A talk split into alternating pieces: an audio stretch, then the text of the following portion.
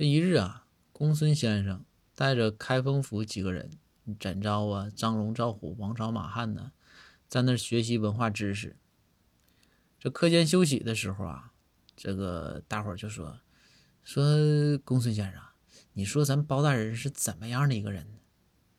公孙先生就说：“说你们啊，表面上看到的那些，我就不多说了啊，这都是有的。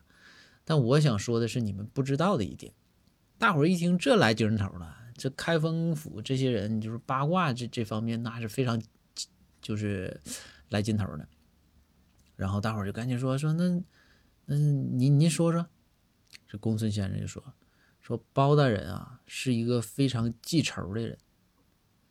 大伙儿说是吗？这有啥例子给咱讲讲吗？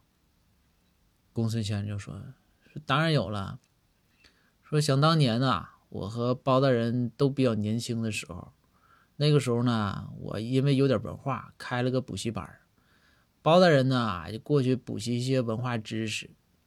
我这他笨呢，我就总损着他，总损着他，总损着他。然后这包大人就急眼了，包大人就指着我鼻子跟我说：“说说，哎，就你啊，你不用你总损着我，总有我报仇那一天。”后来十年后，他成了包大人。我成了公孙师爷。